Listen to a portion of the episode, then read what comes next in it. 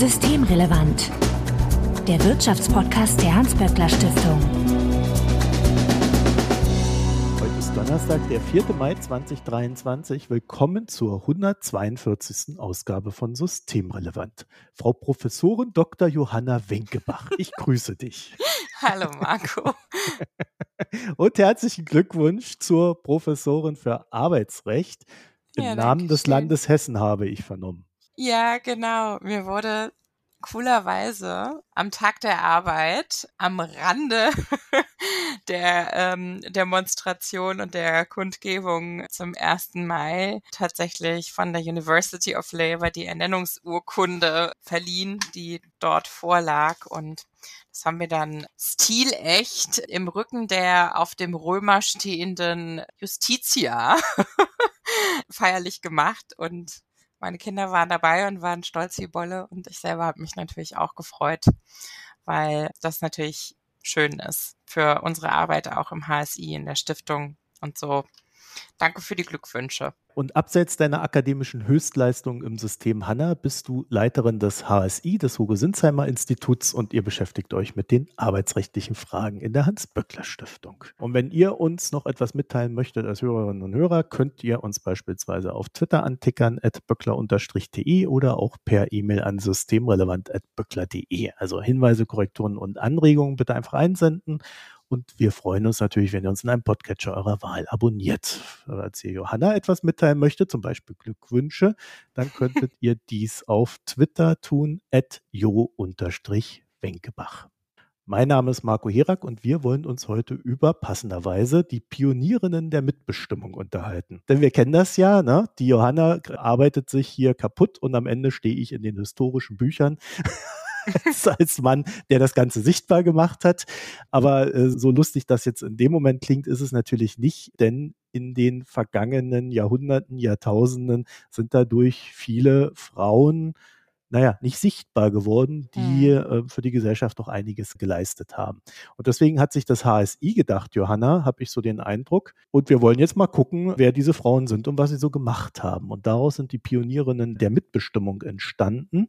Und wenn ich das richtig sehe, erscheint demnächst Teil 2. Das heißt, es gibt auch schon einen Teil 1. Ja, ganz genau. Also wir haben in dem Jahr, als sich die gesetzliche Regelung, die ähm, erstmals Mitbestimmungsrechte im Betrieb normiert hat, damals das äh, Betriebsrätegesetz als Vorgänger des Betriebsverfassungsgesetzes. Das hatte 100-jährigen Geburtstag und zu Recht, weil das ist ja wirklich für eine demokratische Gesellschaft und Wirtschaftsordnung eine wirklich sehr, sehr große Errungenschaft. Zu Recht wurde dieser runde Geburtstag gefeiert und es wurden auch Bücher geschrieben über die Geschichte der betrieblichen Mitbestimmung. Das ist zum Teil Rechtsgeschichte, also eine interessante Analyse der Entstehung und Weiterentwicklung dieses so wichtigen Gesetzes. Ähm, es ist aber natürlich auch ein Stück Gewerkschaftsgeschichte, denn es haben sich ähm, natürlich Gewerkschaften schon immer dafür engagiert. Das sind alles Gesetze, die sich nicht in einem stillen Kämmerlein der Verwaltung jemand ausgedacht hat, sondern sie sind aufgrund großen Drucks der Gewerkschaften entstanden. Etwas, was finde ich für unsere heutige Debatte, wir haben ja einen Reformvorschlag gemacht und gesagt, es muss wirklich viel grundlegende Reform der Mitbestimmung durchgeführt werden als ein Betriebsräte-Modernisierungsgesetz, wie wir es 2021 hatten. Und da ist es sehr wertvoll, sich nochmal daran zu erinnern, dass alle großen Schritte voran immer auch begleitet waren von gesellschaftlichen Debatten und auch auf Druck der Gewerkschaften hin. Und ich finde, allein das zeigt auch schon, warum die Geschichte der Mitbestimmung so wichtig und so lehrreich ist. Und wir Juristinnen und Juristen arbeiten ja wirklich auch methodisch mit der äh, sogenannten historischen Auslegung von Gesetzen. Also wenn darum gestritten wird, was ein Gesetz denn meint und wie es denn zu verstehen ist, wie wenn der Wortlaut nicht ganz eindeutig ist, denn es nun äh, ausgelegt und angewendet werden soll, dann ist eben eine Methode, die Juristen anwenden, die historische Auslegung. Deswegen ist es auch für die Rechtsfindung in der Gegenwart von Bedeutung, sich zu erinnern und zu schauen, wo liegen die Ursprünge eines Gesetzes und wie ist es entstanden. Das heißt, das erklärt, warum wir schon ein juristisches Interesse haben an der Entstehung des Betriebsverfassungsgesetzes. Und dazu kommt aber, und das knüpft jetzt an, genau an deine Einleitung, Marco, wenn man die Bücher liest, die sich mit der Geschichte, der hundertjährigen Geschichte der betrieblichen Mitbestimmung befassen, entsteht tatsächlich der Eindruck, als hätten Frauen in dieser Geschichte wirklich keinerlei Rolle gespielt. Und das kam mir ein wenig verdächtig vor, weil ich mir das einfach nicht vorstellen konnte, denn ich wusste, dass es Frauen in der Gewerkschaftsbewegung gab. Ähm, es gibt ja ein sehr, wie ich finde, imposantes Bild, das der Betriebsrat heißt von 1920 wo man natürlich auch schon eine Frau sitzen sieht und wir wissen, dass Frauen auch schon vor 100 Jahren in verschiedensten Berufen gearbeitet haben, also definitiv direkt berührt waren. Und dann liest man aber diese Geschichten und es entsteht der Eindruck, Frauen haben weder gestritten um dieses Gesetz noch seine Entstehung beeinflusst durch ihr politisches Handeln, noch sind sie irgendwie in der Umsetzung dieses Gesetzes als Akteurinnen in der Praxis irgendwie groß aufgefallen. Das kann doch nicht sein.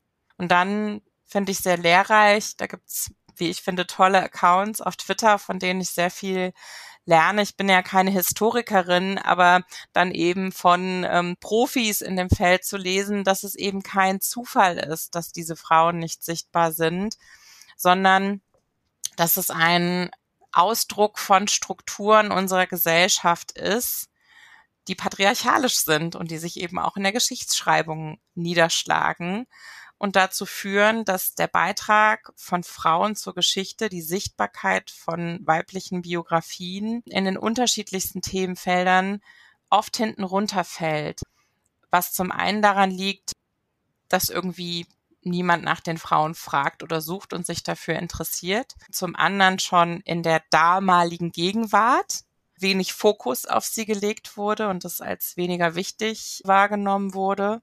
Und das führt eben zu dieser Unsichtbarkeit von Frauen. Und da haben wir angesetzt im HSI und haben gesagt, ich will jemanden fragen, ob er sich nicht mal auf die Suche machen kann danach, ob das, was mir wirklich als Antwort auf meine Fragen in meinen ersten Gesprächen dazu gesagt wurde, es gab halt keine Frauen, die da eine Rolle gespielt haben, ob das wirklich stimmt. Und deswegen hat Rainer Fattmann für uns, das steht kostenlos auf unserer Homepage, alle, die möchten und sich interessieren, können das sehr gerne nachlesen, diesen ersten Band geschrieben, Pionierinnen der Mitbestimmung, wo wir wirklich erstmal ganz vorsichtig quasi den Rechercheauftrag gegeben haben, ist die Einschätzung, dass es einfach keine relevanten Frauenbiografien in der Geschichte der Mitbestimmung gab, richtig? Oder wurde da etwas übersehen und es lohnt sich sehr wohl mal weiter zu suchen?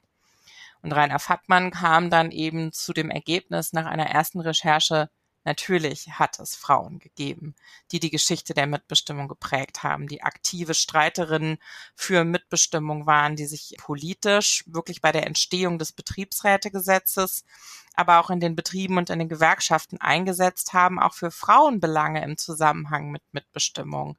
Also die schon immer auch feministische Aspekte betrieblicher Mitbestimmung betont und erstritten haben.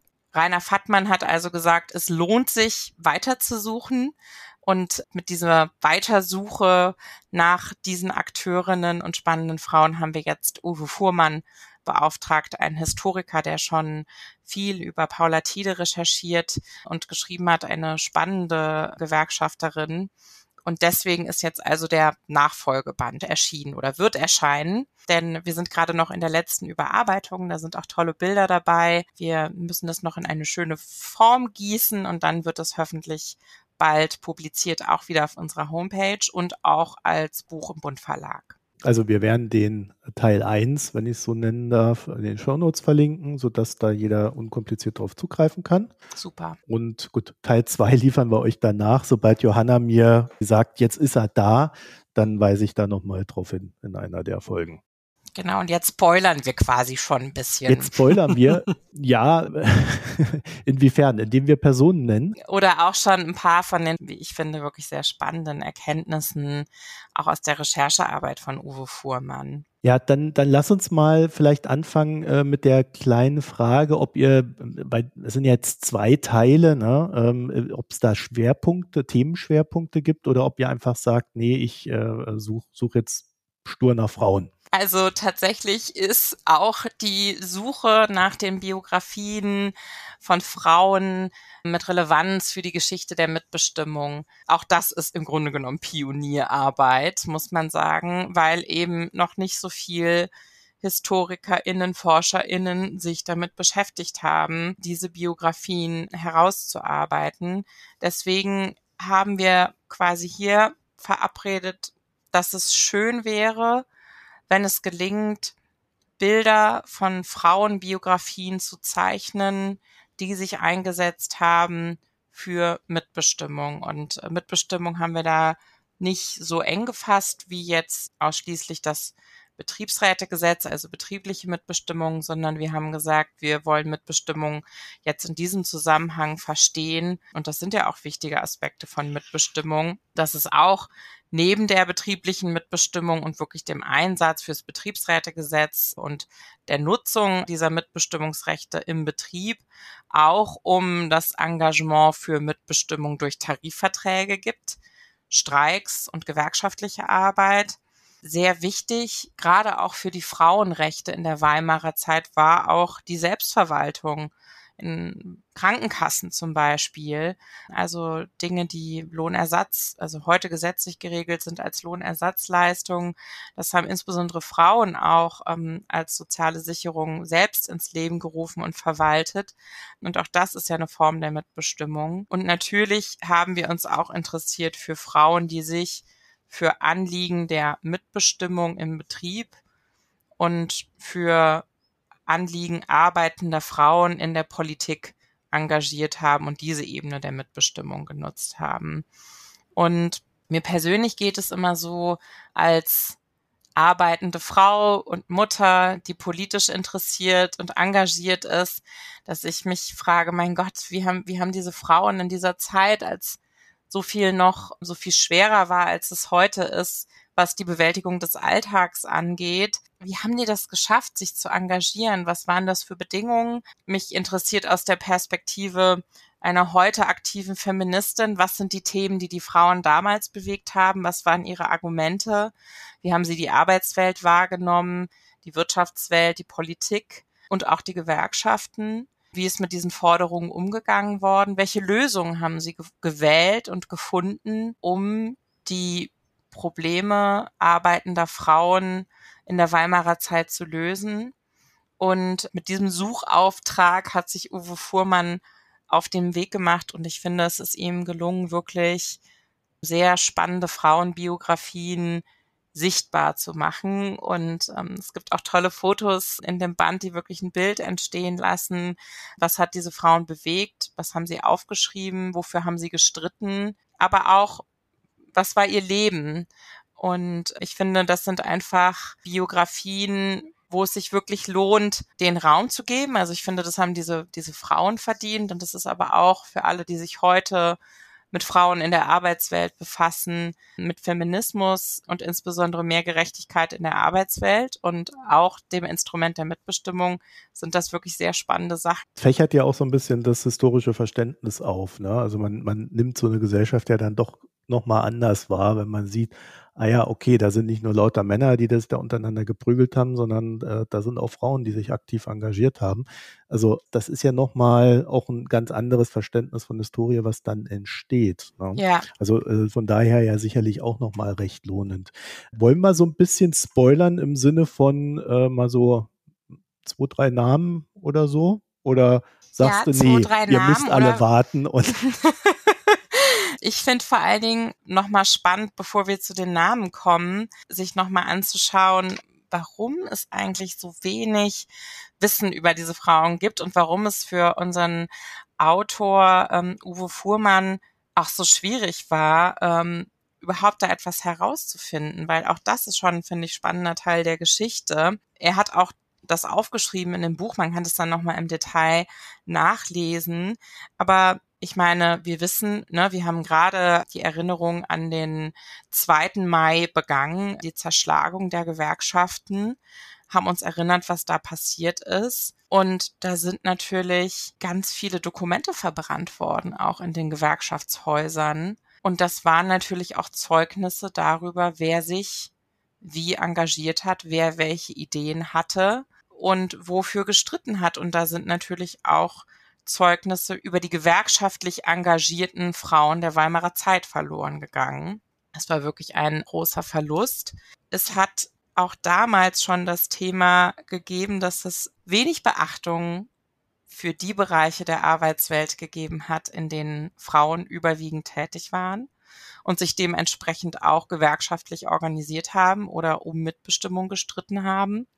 Es waren ähm, auch schon damals immer die weniger relevanten Wirtschaftsbereiche, die unsichtbareren. Es wird zum Beispiel eine Akteurin dargestellt, die sich eingesetzt hat für die Dienstmädchen, wie sie genannt worden. Also jetzt in der Gegenwart reden wir über die Arbeitsbedingungen von 24 Stunden Pflegerinnen, die in privaten Haushalten zu Arbeitsbedingungen arbeiten, wo das Bundesarbeitsgericht gerade entschieden hat, dass sie rechtswidrig sind, weil sie viel zu lange Arbeitszeiten haben, für die sie überhaupt nicht bezahlt werden. Und auch schon vor 100 Jahren war das natürlich ein Frauenberuf und ein Frauenberuf, in dem es aber sehr schwierig ist, sich zu kollektivieren, weil es sind ja immer einzelne Personen in einzelnen Haushalten, die unfassbar ausufernde Arbeitszeiten und kaum Freizeit haben. Und da ist es natürlich ganz anders, sich zu einem starken Kollektiv, das auch Lärm machen kann, wie es beispielsweise in der entstehenden Industrie der Fall war.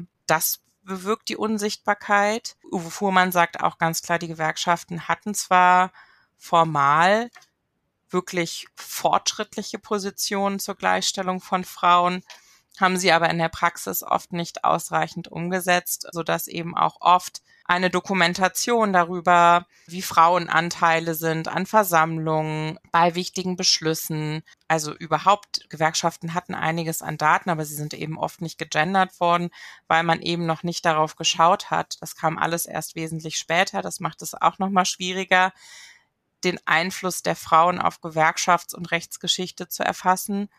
Und super spannend fand ich, dass die Frauen auch einfach weniger Selbstzeugnisse abgelegt haben. Ja, Uwe Fuhrmann beschreibt zum Beispiel, dass Paula Tide, die wirklich eine super wichtige Frau der Gewerkschaftsbewegung war, wahnsinnig viel erreicht hat und in wirklich herausragenden gewerkschaftlichen Positionen gearbeitet hat, von sich in der dritten Person geschrieben hat. Und das spielt ja auch heute noch eine Rolle. Ich meine, es hat gerade dieses Equal Pay Urteil gegeben, dass man nicht mehr Frauen schlechter bezahlen darf, weil sie angeblich schlechter verhandelt hätten. Ich habe das sehr befürwortet, weil in diesem Frauen verhandeln schlecht wird überdeckt, dass auch heute noch an Frauen die gesellschaftliche Erwartung gestellt wird, doch bitte freundlich und zurückhaltend zu sein. Das war natürlich noch schlimmer und das hat eben dazu geführt, dass Frauen nicht Texte darüber geschrieben haben, ich, die große Paula Tide, hat das und das für die Gewerkschaftsbewegung und die Mitbestimmung getan. Und das erschwert eben die Suche nach Beweisen über das Wirken und überhaupt die Existenz dieser Frauen. Trotzdem ist es Uwe Fuhrmann äh, in mühsamer Kleinarbeit gelungen, äh, von der ich mir sehr wünschen würde, dass sie aufgegriffen und fortgesetzt wird, auch von anderen Historikerinnen, da einige spannende Akteurinnen ausfindig zu machen und ihr Wirken zu beschreiben. Ich glaube aber, das ist auch einer der wichtigsten Punkte, ne? wenn man es einmal hat und es einmal in der Welt ist, äh, so ein bisschen Ideengeschichte, dann kann man das auch nicht mehr so wegschieben, ne? sondern da muss es irgendwie in andere Arbeiten auch integriert werden und deswegen ist das auch so eine ganz wichtige Grundlagenarbeit, selbst wenn da jetzt noch nicht alles rausgefunden wird, was man vielleicht äh, wissen könnte. Ja, das glaube ich schon.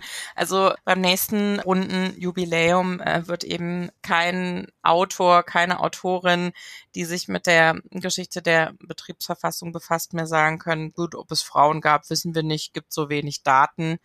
Ähm, also zumindest das wäre dann einfach nicht mehr seriös. Insofern, das stimmt auf jeden Fall.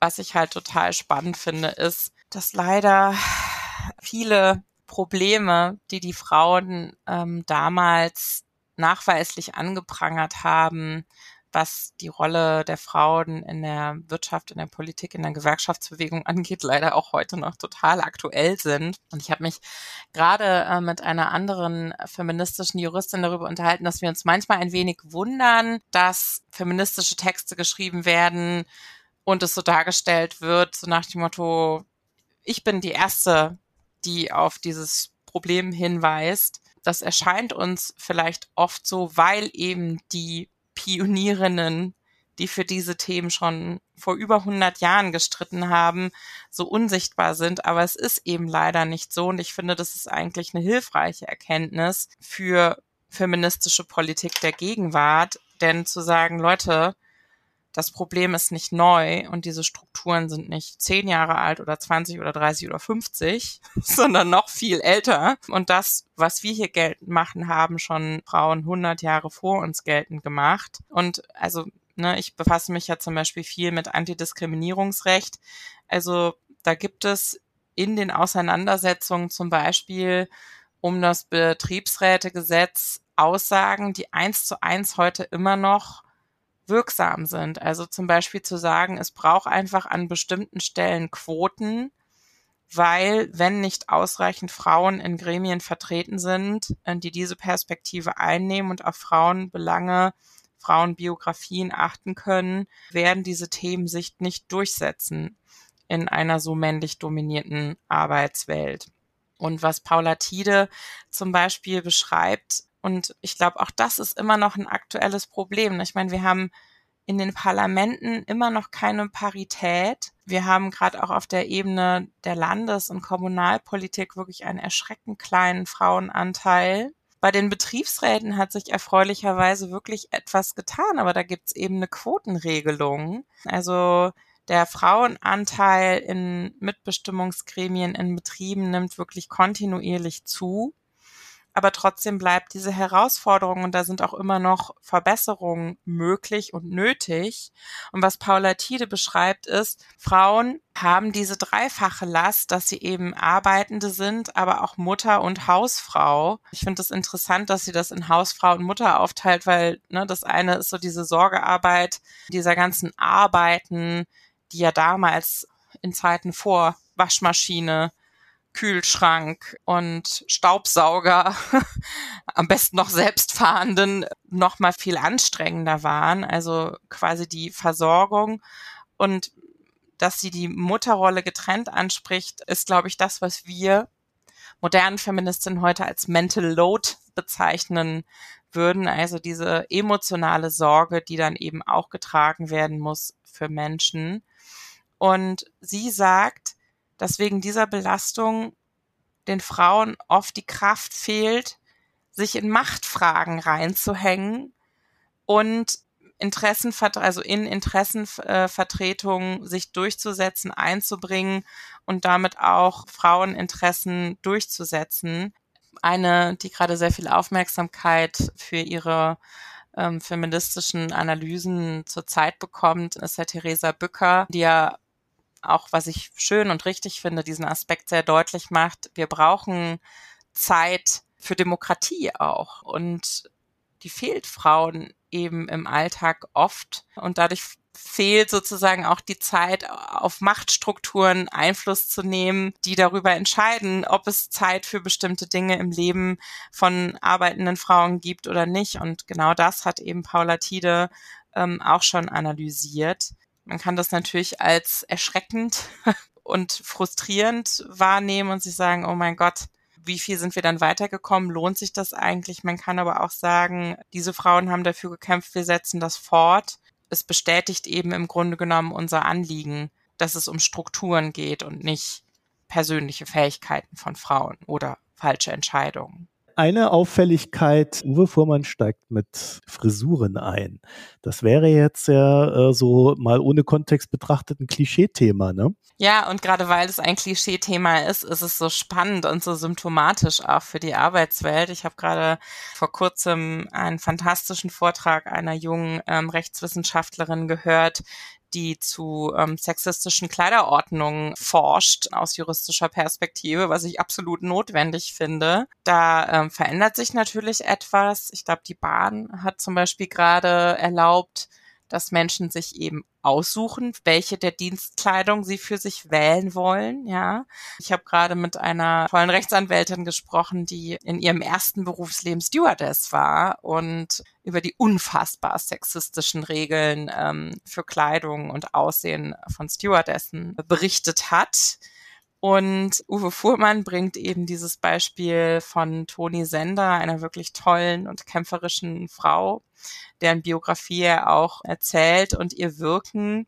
Und ähm, das Buch beginnt aber tatsächlich mit dem Streit um den Bubikopf. Ähm, das war ja in der Weimarer Zeit eine modische, aber eben auch revolutionäre Frisur von Frauen, die Haare so kurz zu tragen.